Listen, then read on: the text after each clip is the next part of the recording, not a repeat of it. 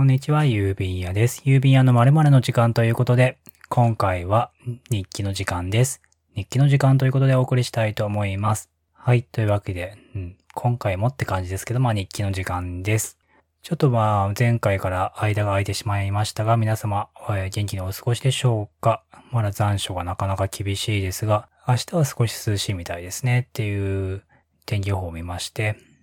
まあこれから少しずつ涼しくなっていくんでしょうかね。最近は夕方も暗くなるのが早くなってきて、まあそのうち秋が来てすぐ冬が来るんだろうなぁなんて思うんですが、えー最近ですはですね、えっと、ノートの方に、えー倉下さんとですね、連載、共同連載をやってまして、マガジンが、えー読書と日記の話、かっこ仮ということで、えーまだマガジンタイトルとしては仮なんですが、えー倉下さんが読書の方から、えー記事を連載して、私の方が日記の方で、えー連載して、まあそれがうまく、まあクロスできるような形で、えー収まればいいなというところでやっています。概要の方にもリンクを貼っておきますのでよかったら、えーご覧ください。まだ連載としては今日の時点で2回目ですね、になっています。今日はですね、あんまり台本というかそんなに何を話そうとか決めてないんで、えー、だらだらと話そうかなと思うんですが、最近読んだ本でですね、えっ、と、戦争と、戦前と戦争かっていう本があって、まあ戦争に関しての本っていうか、あの、AI で白黒の写真、昔は写真って白黒だったじゃないですか。で、その写真を、まあ AI で、まあ色をつけて、だからもう一応新書のような形の本なんですけど、かなり分厚くて、ほとんど写真集ですね。えっ、と、文章のページは多分数ページ、10ページ、20ページ、20ページもないかもしれないですね。ぐらいなんですが、なんでまあほとんど写真集です。で、その、やっぱり白黒の写真と、こう、色がついた写真、やっぱりこう比べてみるとやっぱり全然違うなと思って、やっぱ歴史とか教科書とかで白黒の写真見るんですけど、なんかそこの写真って、まあ実際にあったことなんだなって思うんですけど、なんかこう、すごい自分と隔絶してるような感じっていうのが結構あって、なんかあったけど別の話みたいな感じがあったんですけど、なんか色がつくことによって全然なんか、あ、これは地続きの話なんだなっていうのがすごい分かって、あ、これはとても、うん、面白いというか、あ、こんなに違うんだなっていうのが、ちょっと意外というか、うん、びっくりしました。えっ、と、確か、えー新書版で1600円ぐらいでしたかね。あの、もう結構ページがすごい分厚い、ページが本当に多いので、でね、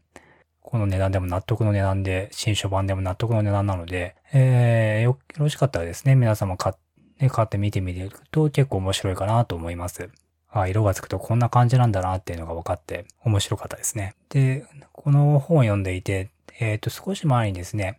えっ、と、日記を書くことによって記録、まあ、記録を取ることで、まあ、記憶がより、まあ、彩られるというか、まあ、解像度が上がるというか、やっぱり記録に書いておけば、まあ、記憶に残ることはやっぱり鮮明にはなりますので、で、この日記に書くっていうのも、こういう写真に色がつくような、そういうことなのかなっていうふうにちょっと思いました。日記に書いてたり、記録に書いておくことと置いて、例えばそれを読み返すことで、多分記憶って全然、うん、